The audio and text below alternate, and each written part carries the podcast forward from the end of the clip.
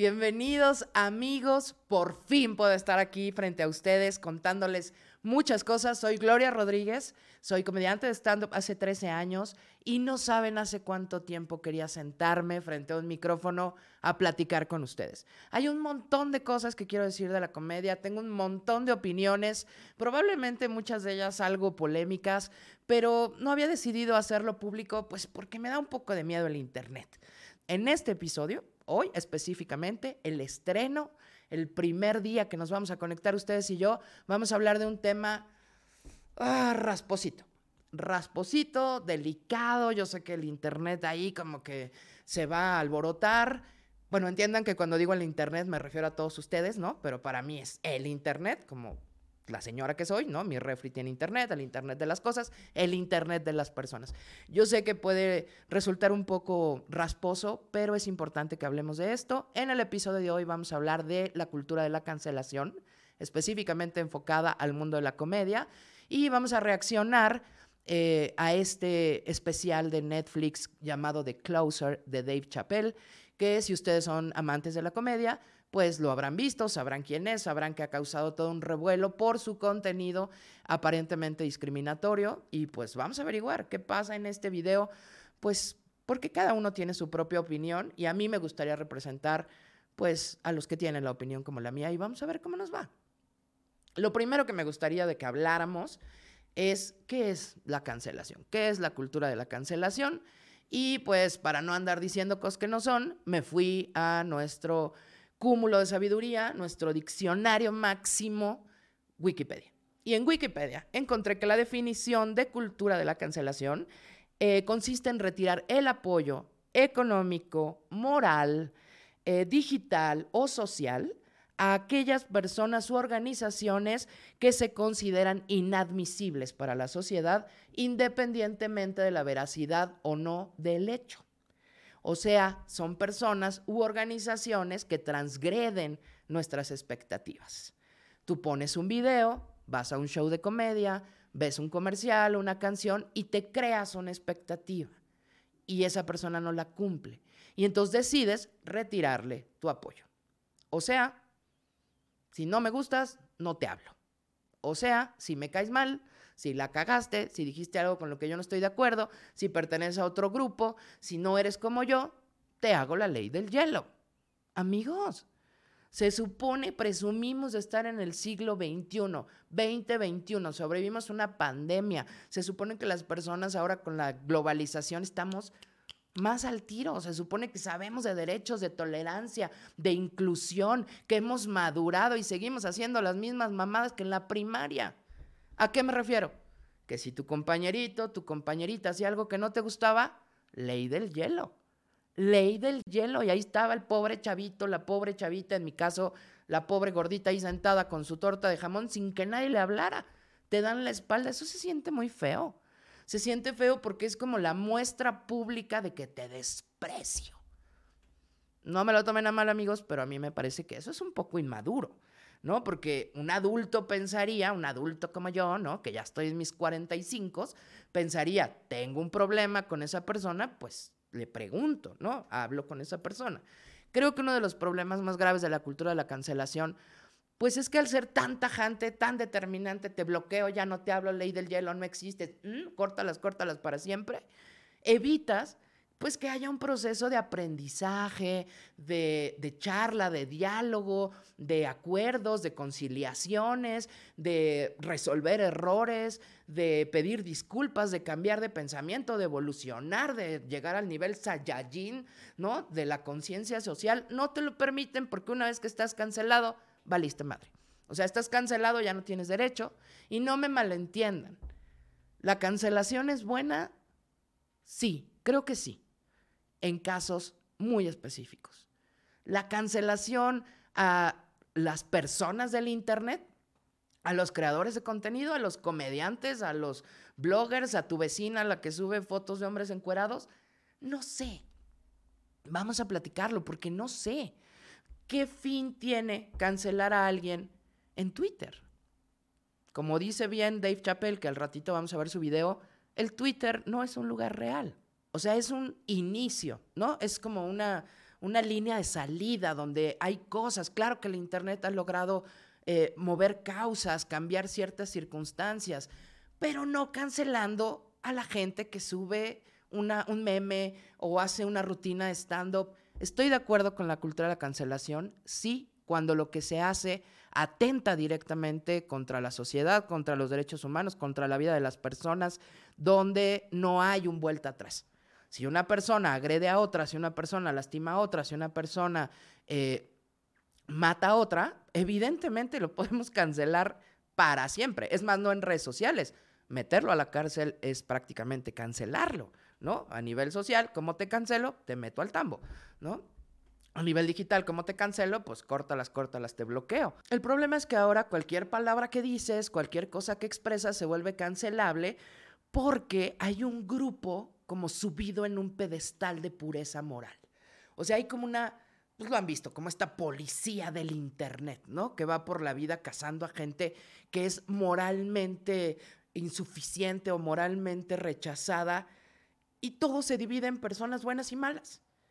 El problema de la cancelación es justo ese, que divide a gente buena de gente mala y eso es un problema moral. Y aquí, amigos, aquí en el punto de la moralidad, de qué está bien y qué está mal, de quién tiene la autoridad para decirle a otro que está bien o está mal, es que me gustaría entrar al tema que es el centro de este video y es si se puede cancelar la comedia. Y aquí es justo donde me gustaría decirles lo que opino. Amigos, hay que aprender a diferenciar entre un mal chiste y un chiste ofensivo. Porque no son lo mismo. La comedia es el único espacio seguro donde la gente, es decir, los comediantes, pueden decir lo que no pueden decir en ningún otro lado. La comedia, desde su origen, ¿no? Estamos hablando de los griegos, que fueron, al menos históricamente, de los que tenemos idea o registro de las primeras comedias, escribieron la comedia como una forma de romper el orden, de pegarle al poder, de ir en contra del privilegio. En esta cultura griega existía un poco la censura, bueno, no un poco, mucho la censura. Tú no podías ir en contra del gobierno, ¿no? De, los dioses, de la sociedad en general, y mucho menos si eras parte de una minoría, ¿no? Como ser mujer o esclavo, eh, ya no digamos homosexual, ¿no? O sea, era una sociedad súper restringida. Y no solo te cancelaban en Twitter, amigos, si hablabas mal del gobernante, te mataban. O sea, en Grecia, ir en contra del sistema estaba penado con la muerte. Pero ¿saben qué pasa? Que los seres humanos naturalmente, en las entrañas, traemos ese espíritu crítico, esa necesidad de decir lo que opinamos de las cosas. No nos podemos callar el pinche hocico. Si vemos algo que no nos gusta hay que decirlo. Pero en Grecia te costaba la vida. Y entonces estos escritores, creadores, humanistas, como les quieran llamar, descubren que a través de la comedia, es decir, el absurdo, la exageración, la farsa, ¿no? Eh, pues la jiribilla, la broma, pues, ¿no? Decir cosas absurdas. Se podían dar mensajes críticos a la sociedad y nace la comedia.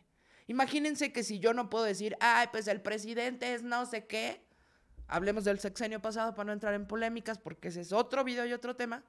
Pero pensemos que yo quiero decir, ah, pues Peña Nieto es un mal presidente. Pero imagínense que eso nos costara la vida.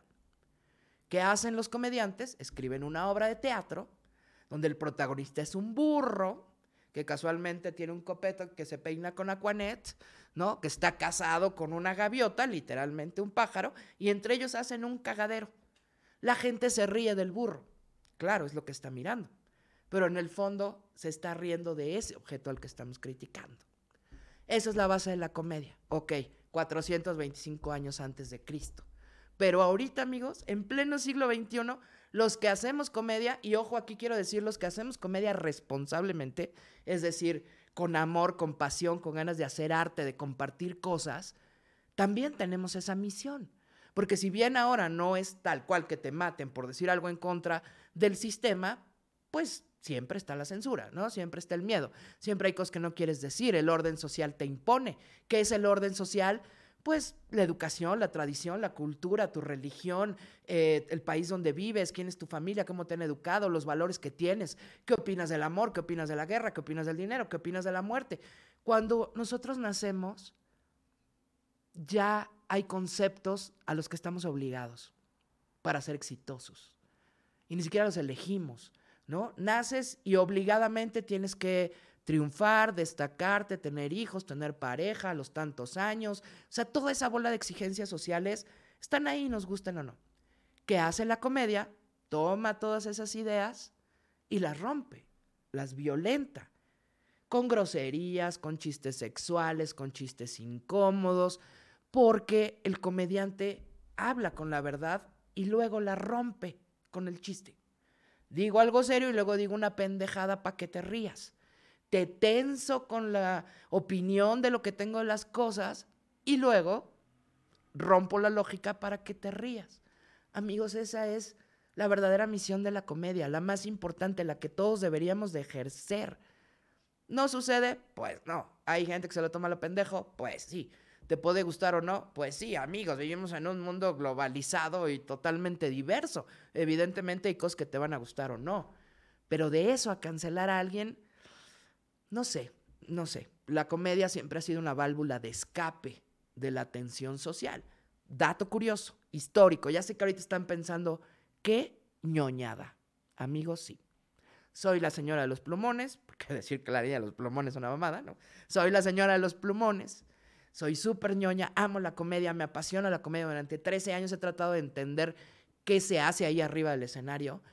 Y como dato curioso, si hacen un recuento histórico de todos los géneros de comedia nuevos, es decir, después de los griegos, em, todos han surgido en un lugar en la posguerra. Es decir, si hablamos del vodevil, por ejemplo, ¿no? Estamos hablando de Francia después de la Revolución Francesa y de Estados Unidos después de la Guerra de Secesión. Si hablas del cabaret, bueno, que es uno de los más conocidos, estamos hablando de la sociedad francesa de la posrevolución francesa. Son sociedades deprimidas, eh, económicamente débiles, que tienen traumas, que no pueden hablar de las cosas que acaban de vivir o de ver. ¿Y qué pasa? Que llega un cabrón con un poco más de cinismo, con un poco menos de angustia social, se para frente a una audiencia y empieza a hablar de las cosas que le duelen a esa audiencia. En el cabaret, en el vodevil, se hacían chistes de la guerra, se hacían chistes contra los asiáticos, se hacían chistes contra las mujeres, se hacían chistes entre enemigos de campo de batalla y eso era lo que hacía sentir a la gente, eso era lo que le daba risa, ¿saben por qué? Porque eso es lo que les duele. O sea, yo a una sociedad posguerra no le voy a decir chistes de Tinder o de Starbucks porque le vale madre a esa sociedad, lo que le importa son los problemas que está teniendo. Entonces, ¿Ustedes creen que es casualidad que el stand-up comedy, al menos en México, haya despuntado justo a la mitad del sexenio de Calderón? Cuando estábamos en la guerra contra el narco, cuando las noticias veíamos descabezados, sangre, eh, gente, em, ¿cómo se dice? Cuando te dan un balazo en la cabeza y te vas a la chingada. Asesinados, Asesinados gracias. En realidad quería decir otra palabra que es como más, ¿no? Pero ah, asesinados, ajuste de cuentas. Eh, eso es lo que veíamos en las noticias todo el tiempo. Y ahí empezó el stand en México. En Estados Unidos empezó en San Francisco, entre la guerra de Corea y la guerra de Vietnam. No es casualidad, amigos, la comedia es mucho más profundo que hacer solo chistes de cosas. Ahora, ¿todos los comediantes hacen esto que les estoy diciendo? Nel. ¿Hay comediantes que se hacen chistes de la chingada? Yep. ¿Hay que cancelarlos? No. ¿Por qué? Porque la misión del comediante es hacerte ver eso que te caga. Si un comediante hace un chiste de discriminación es para que tú te des cuenta que la discriminación existe. Si un comediante hace chiste del aborto a favor o en contra es para que tú reflexiones sobre tu propia postura del aborto.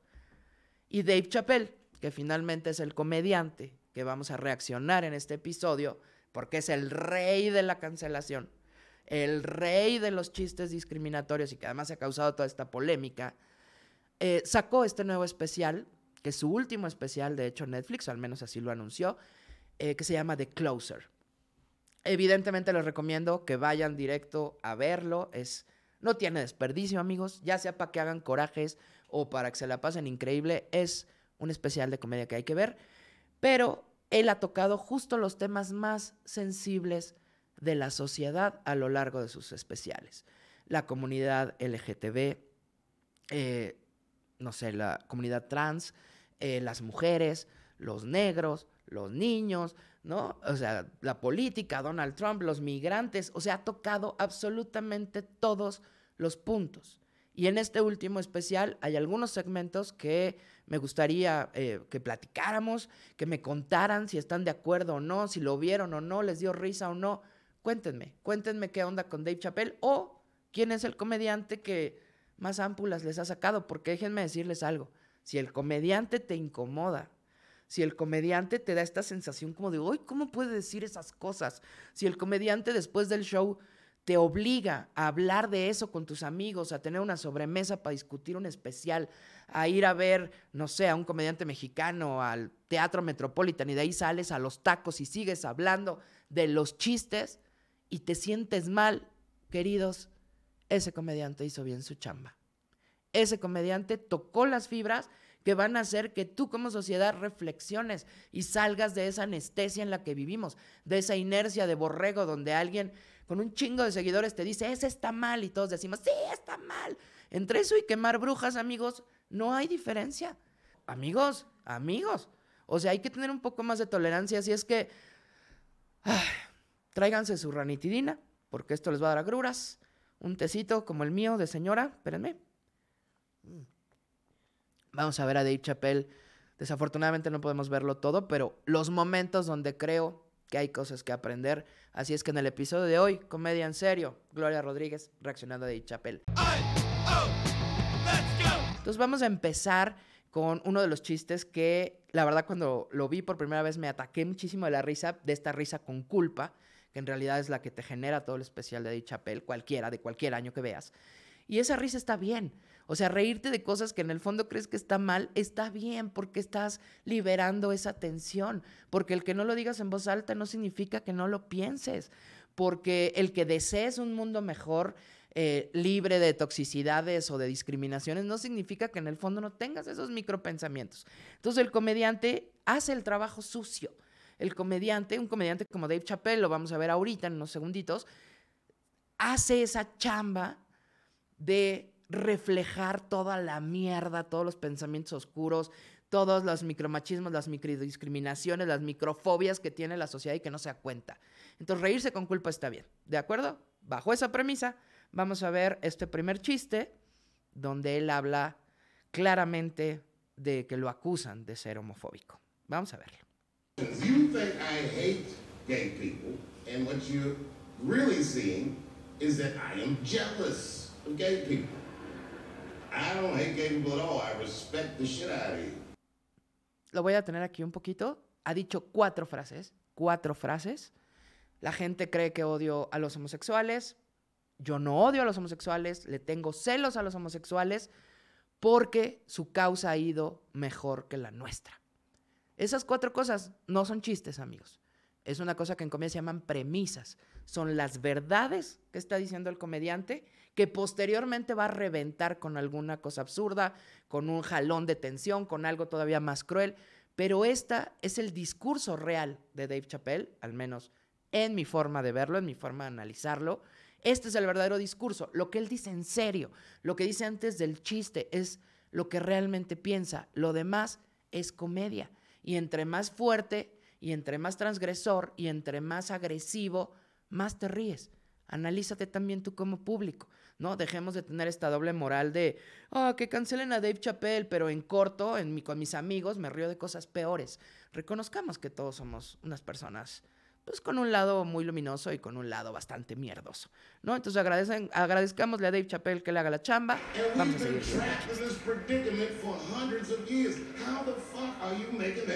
¿Cómo logran hacer tanto progreso? I can't help but feel like if slaves had baby oil and booty shorts. Aquí es donde ya hace el chiste, donde él aparentemente se burla de que los gays, los homosexuales, toda la comunidad LGBT ha tenido más éxito en su lucha por ser aceptados y ser libres porque usan aceite de bebé y pantaloncillos cortos. parece que se está burlando de los homosexuales.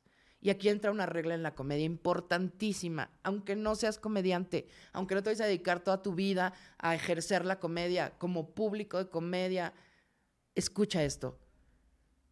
Ríete, búrlate de lo que la gente hace, no de lo que la gente es. Es una máxima de la comedia. Dave Chappelle no se está burlando de los homosexuales por ser homosexuales. No los está viendo como algo inferior por ser quienes son y tener las preferencias que tienen o el tipo de vida que tienen o lo que sea. Él se burla de las acciones, del gay parade, de la exuberancia deliciosa, del, de la jotería que brilla y todo eso que nos encanta a las viejas, ¿no? Y por eso tenemos tantos amigos gays, porque quisiéramos podernos poner todo ese glitter sin culpa. Él se burla de eso, de lo que hacen. Nunca ha dicho que ser gay está mal.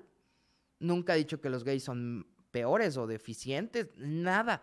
Él se burla de lo que la gente hace. ¿Sabes por qué un comediante se puede burlar de lo que la gente hace? Porque las acciones pueden cambiar.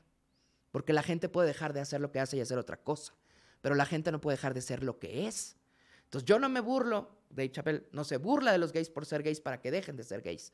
Se burla de los pantaloncillos y el aceite de bebé, porque eso es intrascendente. Continuemos viendo porque si no voy a hablar más que Dave Chappelle y eso está muy cabrón. Veamos.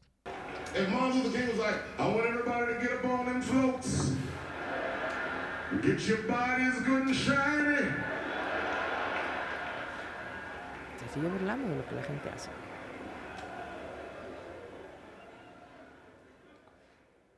Y después de esa risa, después donde hace un silencio para que la gente reflexione, se infarte, se angustie, se incomode, se ría, porque él sabe que está diciendo cosas que socialmente no están aceptadas. No que está diciendo cosas malas, moralmente malas. No es que Dave Chappelle sea inmoral, es que sabe que está diciendo algo que en esta época va a causar cierto escosor en el público, entonces te deja reflexionar, ¿no? Pone esta cara de cualquier cosa que estés pensando es tu problema, no el mío.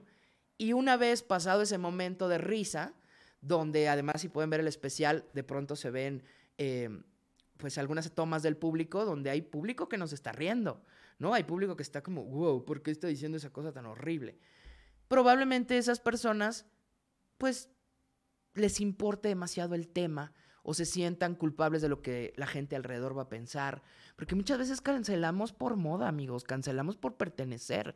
O sea, cancelamos porque de lo contrario seríamos como el apestado del grupo, ¿no? El que, el que no siga la manada. Pero em, hay mucha gente que se ríe o que no se ríe por lo que hacen los de alrededor. Entonces no se dejen llevar cuando estén en un show de comedia por lo que hace el público en los lados. Si a ti te da risa, chingados, ríete. No te da risa, pues no te rías. O sea, no le regales nada al comediante, pero tampoco le restes, ¿no? Él al final, después de este silencio, cuando la gente ya se rió, dice otra premisa, dice la verdad. Yo no odio a los homosexuales, yo los respeto mucho. Amigos, aprendamos a escuchar, a escuchar un especial de comedia. Eh, la comedia no es solo el jijiji y el jajaja. Y no, mis queridos amigos, la comedia es lo que está antes del chiste. Lo que construye un buen chiste, un buen especial, lo que hace que un comediante sea inolvidable, no son las pendejas que dice, es lo que dice antes escuchemos, aprendamos a escuchar comedia. Creo que ser un mejor público de comedia nos va a hacer vivir mejor la experiencia, ¿no? No estar tan neuróticos todo el tiempo. Vamos a ver el segundo bloque, porque hay mucho que ver, pero les repito, vayan al especial, véanlo, tengan su propia opinión. Es más, cuéntenme en los comentarios qué opinan de este chiste, porque es un hecho, es un hecho que hay minorías que envidian otras minorías, amigos, lo siento, así somos las personas. A veces... Eh, uno quisiera como pertenecer a otro grupo nomás para que te vaya igual de chingón. O sea, todos andamos en la búsqueda. Entonces, díganme qué opinan. Cuéntenme porque vamos a ver el segundo beat que decidí seleccionar. Another time, about six years ago, there was a, a lesbian woman that, that trying to sell a story about me to TMZ. Es como el TV Notas. Story. Para que sepan. This woman claimed that I beat her up in a nightclub because she was a lesbian. That is fucking crazy. Bitch, I didn't even know you was a woman. Aquí vamos a detenernos un poquito. Cuando él hace esta declaración que da mucha risa al público de es una pendejada que me haya acusado por haberla violentado, ni siquiera sabía que era una mujer. me parece que es un acto tan divertido de confesión honesta, de decir, no, la del problema no es ella. La del problema no es ella en, en, su apariencia, en cómo vive su sexualidad, en cómo le gusta andar por la vida. El problema soy yo. El pendejo fui yo. El que no entendió que era mujer fui yo, ¿no? Y me parece que eso es algo que nos pasa a mucha gente, a todos los que no pertenecemos a ciertos grupos, de pronto no entendemos cómo funcionan los códigos, ¿no? Las reglas, las nuevas estructuras de los nuevos grupos. Y no es que seamos discriminatorios a propósito, no es que queramos ser fóbicos a propósito, es que está uno pendejo, ¿no? O sea, el mundo está pendejo en general. Y yo los invito a que si ustedes tienen a alguien cercano, alguien que quieren, pero está pendejo y los hace sentir rechazados, discriminados, aislados, pues díganselo, ¿no? ¿Sabes qué? A mí esto me hace sentir así, en vez de cancelarlo en redes sociales y armar un pedote que de todas formas no va a entender, porque la cancelación no quita lo pendejo. Eso también, remárquenmelo. La cancelación no quita lo pendejo. Sigamos viendo. Thank God TMZ didn't believe that. Because I did beat the shit out of him, I'm not gonna lie.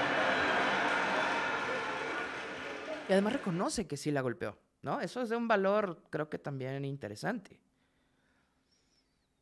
Y todo el tiempo lo maneja como fue un accidente, ¿no? O sea, no fue un acto de discriminación, eh, ¿cómo se dice? Alevoso. No es que yo planeé ir a un bar y golpearme con una chica lesbiana. No, es, él está contando la confusión, ¿no? Una confusión que puede pasar en cualquier cosa con cualquier persona, no tiene que ser necesariamente eh, de un grupo. I came to the club, minding my own business, and a woman came up to me. She goes, "Oh my God, Dave Chappelle!" And I was just being reciprocally nice. Hey, Miss, how are you? Blah blah blah. Benign talk, nothing to it. And all of a sudden, this lesbian fellow stepped between us. Lesbiano. O sea, sí sé que es un término muy fuerte, pero lo hace justo para tensar, ¿no? Para que la gente se vaya involucrando y lo odie cada vez más a Dave Chappelle, porque él es el que está asumiendo el papel del victimario. Él es el que está diciendo, ah, sí, yo fui el culero. Entonces, el tipo lesbiano es como subrayarlo para que el público se incomode todavía más, se tense todavía más y sienta esta incomodidad que va a provocar la risa que escucharon. O sea, cuando él dice tipo lesbiano, la carcajada es súper fuerte. Y esa carcajada no significa, eh, estoy de acuerdo, digámosles a todos tipos lesbianos. No, amigos, la risa tiene que ver con un ouch. La risa es un ouch que tu cerebro saca para liberar la tensión. Si alguien se ríe de un chiste es que en el fondo le caló, que le ardió, porque cuando tú oyes un chiste que no te importa, que no te arde, pues no te ríes. Lo más que haces es pensar, ah, este pendejo y sus chistes. Y ya. Entonces escuchen. También es muy interesante escuchar dónde se ríe el público.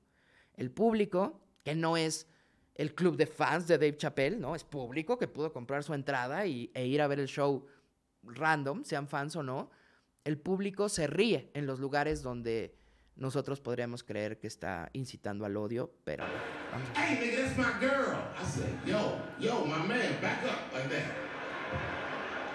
She said, I ain't backing up off shit, nigga, that's my girl. I said, bro, you're gonna have to give me three feet like this.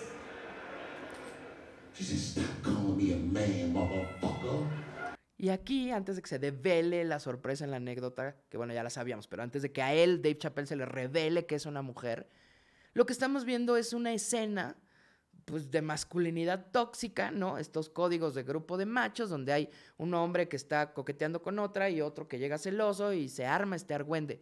Si la chica no hubiera sido una chica lesbiana, pues esto no sería cancelable, ¿no? Serían un par de vatos, pedos, siendo vatos, ¿no?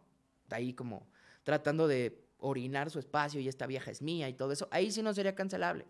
Pero el punto es que estamos hablando de una chica que venía con otra chica, su pareja, y pues le salió ahí los celos. Los celos son malos, amigos. Los celos te vuelven Fíjense, cuando le dice, ¿cómo me tratas como hombre? Soy mujer, la reacción de Dave Chappelle es, ¿eh?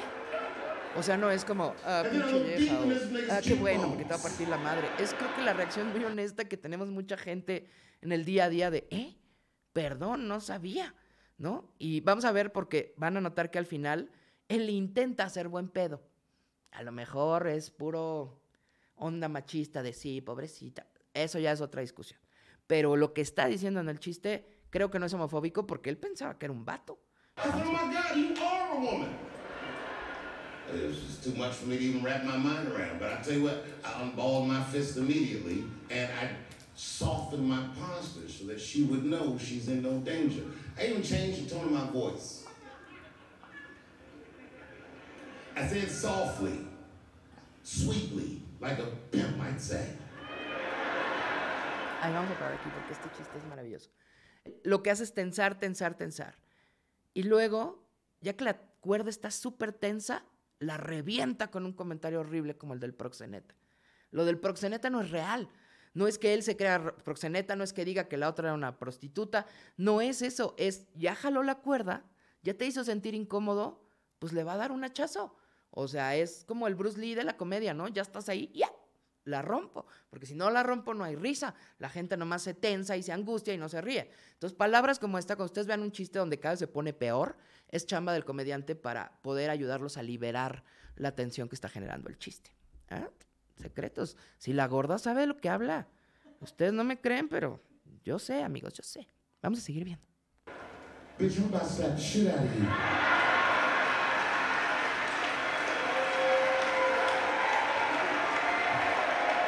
Amo los silencios que hace porque son muy reflexivos. Te deja como asimilar todo Oh, lo I que wish acaba I de didn't decir. say that. She dropped that foot back. She was in a perfect southpaw stance. Her shoulders were angled correctly. Her head movement was good. I said, oh no!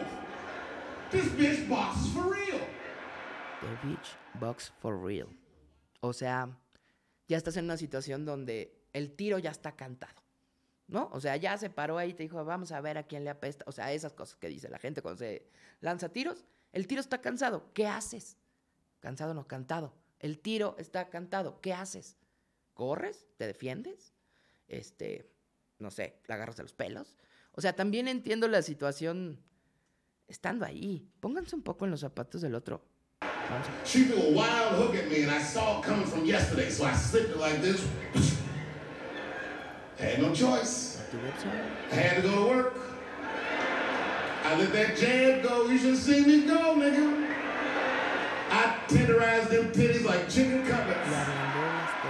Filetes de pollo. Duele. O sea, yo sé que duele. Si eres mujer, hasta te dolieron las tetas. Pero si eres hombre o lo que sea, duele. Pero es como el chiste del proxeneta. Lo que él está haciendo es que puedas ver la escena para que te tense todavía más. No es que él piense que todas las mujeres tienen tetas de filete de pollo. No hay que sobreinterpretar el texto, amigos. Escuchen, escuchen. Yo sé que está mal. O sea, yo también lo escuché y pensé como... "Ah". Pero pues las mías no serán filete de pollo, pero unas milanesas empanizadas sí andan pareciendo. Vamos a ver qué sigue. I whooped the toxic masculinity out of that bitch. Ok, Y termina el chiste diciendo, le saqué la ma- masculinidad tóxica a esa perra. ¿Por qué lo digo así? Hasta subrayé perra. Porque en realidad el chiste lo que está diciendo es que cualquier actitud violenta es masculinidad tóxica. Seas mujer, seas hombre, seas lo que tú quieras. ¿Qué está criticando? No que la lesbiana sea lesbiana, no que tenga chichis de filete de pollo, lo que está criticando en este chiste es la actitud de la masculinidad tóxica, de armársela de pedo a alguien en un bar porque está hablando con tu pareja. Y eso, amigos, no es cancelable, es real. Todos hemos vivido una situación así. Así es que aprendiendo a escuchar, que de hecho es muy interesante en Dave Chappelle, ahorita lo vamos a ver en el siguiente beat. Dave Chappelle cambia el tono de voz cuando está diciendo algo en serio y cuando está haciendo comedia. Escúchenlo, escúchenlo con audífonos. Hagan ese ejercicio nada más para fortalecer nuestra tolerancia ¿no? y nuestra capacidad de retención auditiva. Chappelle habla modulado, grave, cuando está diciendo la verdad. No odio a los homosexuales, eh, la gente me ha cancelado por esto, yo los respeto. Habla equilibrado, ecuánime, sin picos. Cuando hace el chiste, hace la voz rasposa, hace la voz rasposa y aguda. Entonces tú sabes como espectador que ese es un chiste, que ahí está exagerando la realidad para que la veas y te choque y te cague y saliendo del show hagas, hagas algo al respecto de esa situación, no que hagas algo en contra del comediante que te hizo darte cuenta. O sea, no se chinguen al, mensajero, amigos. El comediante es el mensajero entre la pinche realidad y el deber ser. O sea, el mundo que queremos es el mensajero. Les voy a decir algo. Los comediantes que hablan de cosas ilegales, por ejemplo, Ricardo Farril, que creo que todos lo deben de saber, fue cancelado por un chiste en su show Live from Pachuca, donde hablaba de que él se sentaba en un coche a ver a los niños como pederasta. Citas más, citas menos. Es más, creo que les voy a poner aquí el bitcito para que no esté yo citando cosas que no son. Vamos a verlo. Estaba viendo al niño brincar y cada vez que brincaba se le marcaba esta parte. Me fijé en eso y se O me sea, empezó a parar. momento No, no es cierto. Él está Ya diciendo que es pederasta y que tal. Pero la gente interpretó este cachito como está eh, normalizando la pederastia, es más, está promoviendo la pederastia. Amigos, no.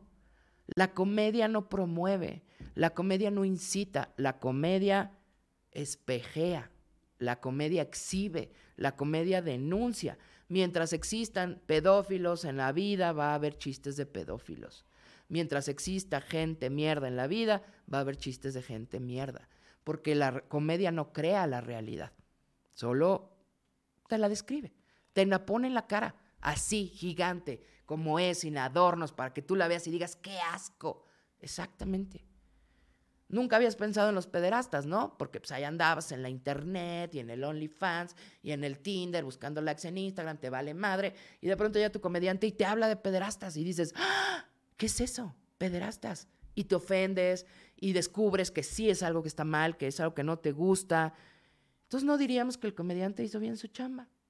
Te hizo pensar, te hizo reflexionar en cosas que hace tres minutos te valían madre. Entonces les repito, no cancelen al mensajero. Vamos al punto que es el problema. Y bueno, sigamos viendo al maestro Chapel que, ¿cómo nos hace reflexionar, amigos? ¿Cómo nos hace reflexionar? Vamos a escoger ahora. Em, ay, este que.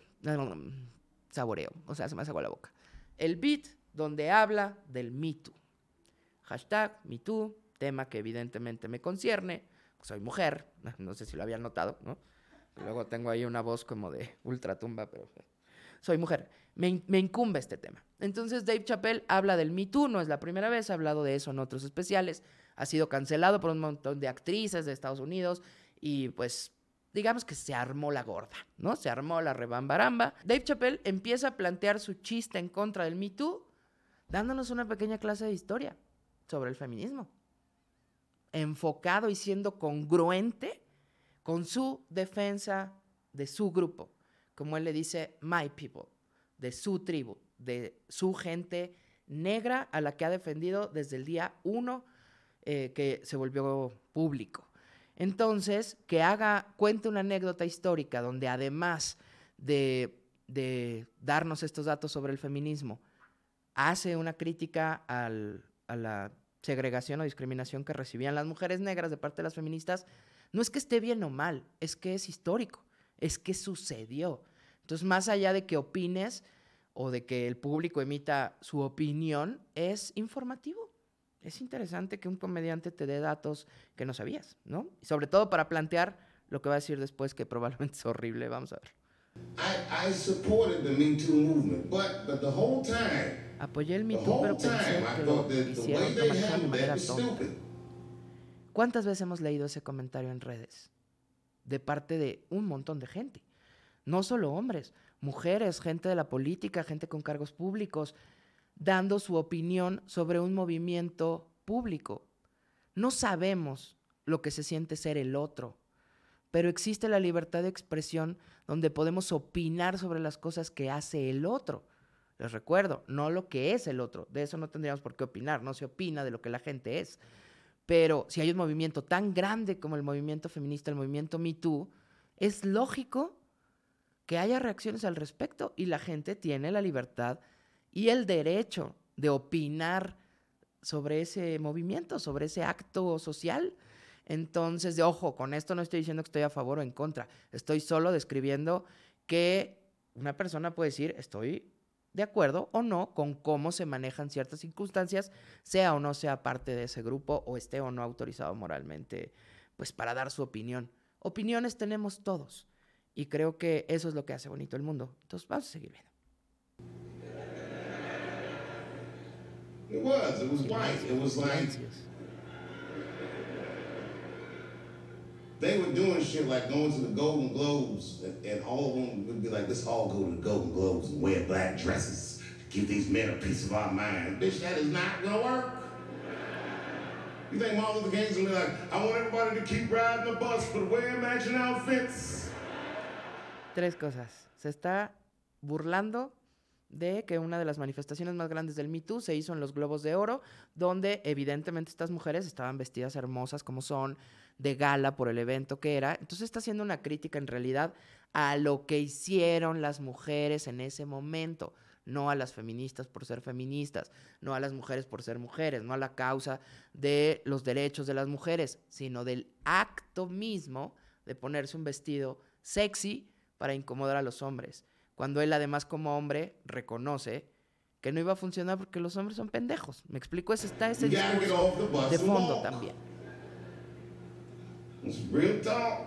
Real talk, that was a silly movement. I want everybody to wear crochet pussy hats so they know we're serious.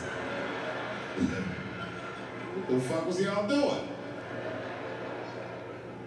And then I said something about it in one of my specials, and all these women actresses came after me. I said, man, fuck y'all too. You canceled. I ain't jerking off to none of your pictures again.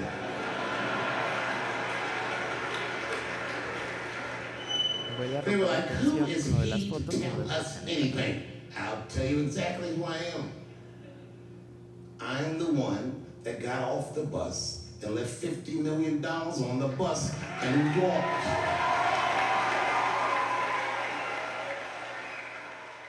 Esta parte que puede parecer un poco soberbia, donde él dice, se autoriza públicamente para poder opinar de las luchas de otros, puede parecer un, gesto ególatra, sí, es egocéntrico que uno hable de sí mismo, sí, pero también creo que es una realidad eh, que pasó, vaya, me refiero a que sí hizo eso que está diciendo.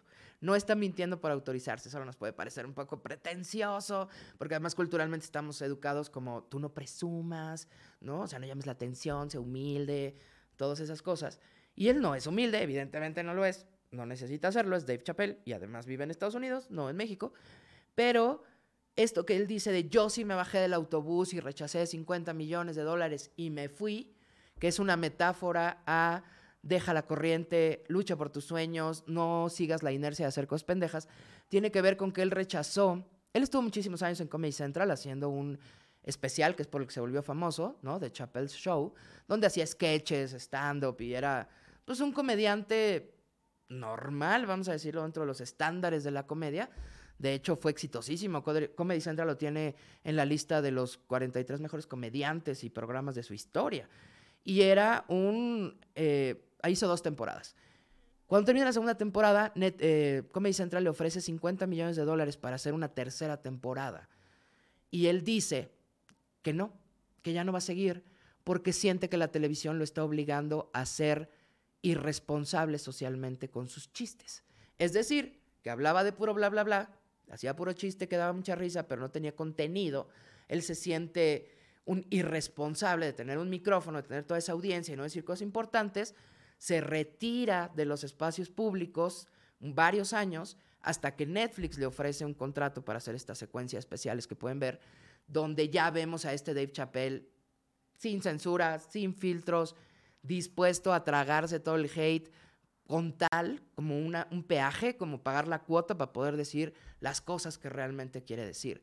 Entonces, él dice, si yo me bajé de ese autobús, de la inercia, del quedar bien, del aceptar la censura, de ser famoso antes de ser eh, alguien que aporta, las puedo criticar.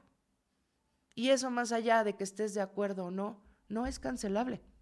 No es misoginia mi punto de vista, es mi particular punto de vista, porque no se está burlando de las mujeres, está criticando a la gente que no se rifa, que no sostiene lo que dice, que no, eh, justo, se para, ya sea en un escenario, frente a su familia, frente a su banda, frente a sus jefes y les dice, no estoy de acuerdo. Y a mí, amigos, eso no me parece cancelable, me parece imitable, ¿no? Vamos a ver cómo termina. Termina horrible, por cierto. I agree with these women. I just didn't agree with what they were doing about. Right. Right. No, it was annoying as fuck. Because if these women were serious, you know what they would have done? They all would have fired their agents.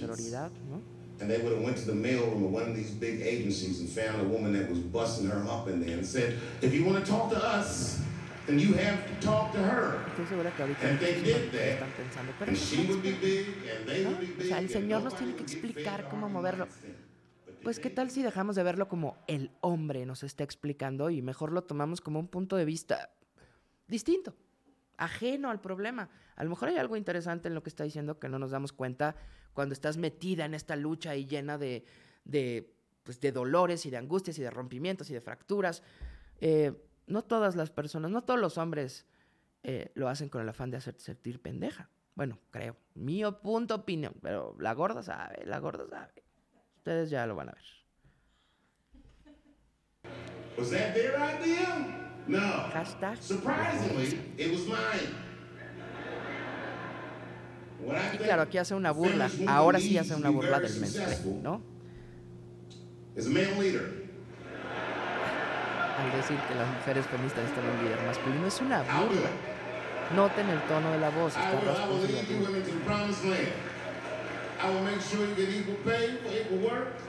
I will make sure that nobody harasses you or fucks with you on the job. I will protect all of your interests and all that I ask for in return.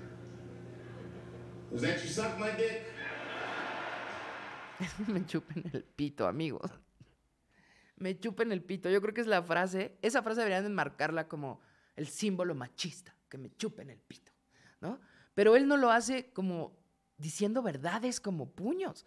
No está diciendo que está bien. Él, una vez más, está espejeando, está representando la mierda que hace la gente, justo los hombres que te piden que le chupes el pito a cambio de cualquier cosa.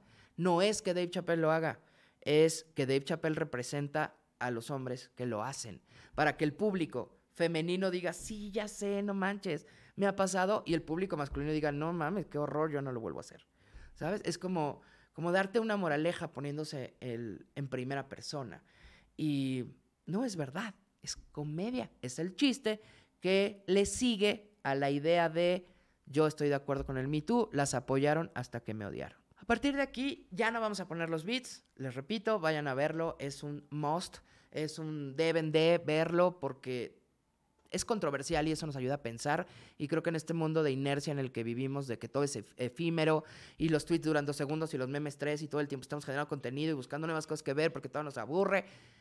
Creo que un especial de comedia que te haga pensar, reflexionar, enojarte, emputarte, eh, mandárselo a un amigo, hablarlo, ver este video para ver de qué se trata, que yo esté haciendo este video para hablarles de lo que vi, eso ya está padre, ¿no? Ya nos está sacando la inercia.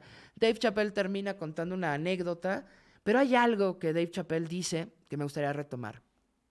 Y es que todos, de alguna manera es un resumen, muy a la gloria, pero todos tenemos derecho a defender nuestra tribu. My people. Lo cual me lleva a una reflexión. ¿Quién es tu gente? Tú que entras a las redes sociales y cancelas, ya sea un comediante o a un cantante o a un reggaetonero o a un- una persona no pública, ¿quién es tu gente? Creo que una de las cosas que más dañan en la cultura de la cancelación es que no lo estamos viendo como un acto de defensa. No estás sacando las garras para defender a tus cachorros. Estás atacando al otro solo porque es distinto. Eh, a mí me hizo preguntarme realmente, ¿quién es mi gente? ¿Las mujeres son mi gente? ¿Las mujeres gordas es mi gente? ¿Las mujeres gordas de más de 45 solas con las chichis de milanesa de pollo es mi gente? ¿O los comediantes es mi gente? ¿O todas las Rodríguez del mundo es mi gente? ¿O la gente que sufre es mi gente? ¿Quién es mi gente? Creo que es muy importante en este aparente mundo de tolerancia, inclusión y defensión saber quién es tu gente, para que entiendas cuándo estás defendiendo y cuándo estás atacando.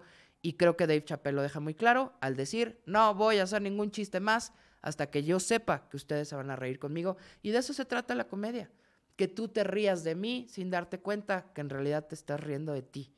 Los comediantes seguimos una regla, o al menos en teoría deberíamos seguirla. Búrlate del victimario y no de la víctima.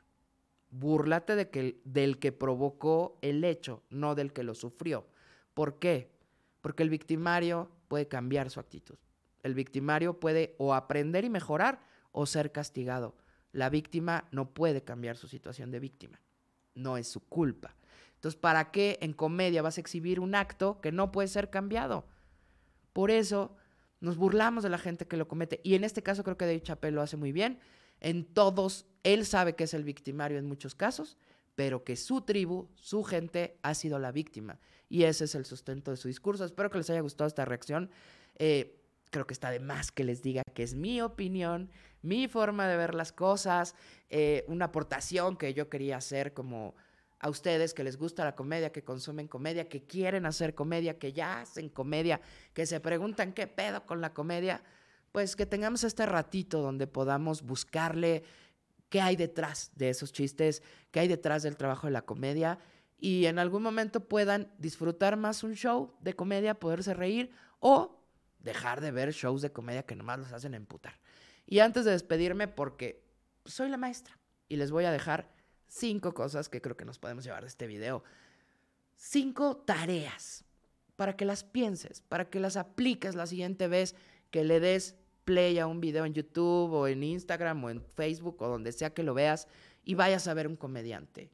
Son cinco cosas para resumir el bla, bla, bla que me ha aventado. Me gustaría compartírselas, que me digan qué opinan en los comentarios. Es mi primer video, cómo lo hice. Se sintió como mi primera vez.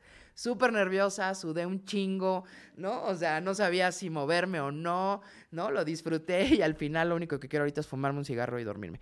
Pero el punto es que hay cinco cosas que me encantaría compartirles. Número uno, si no te gusta un contenido, no lo veas.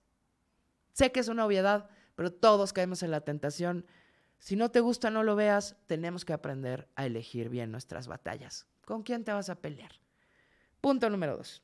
Amigos, aprendamos a escuchar, a escuchar de verdad.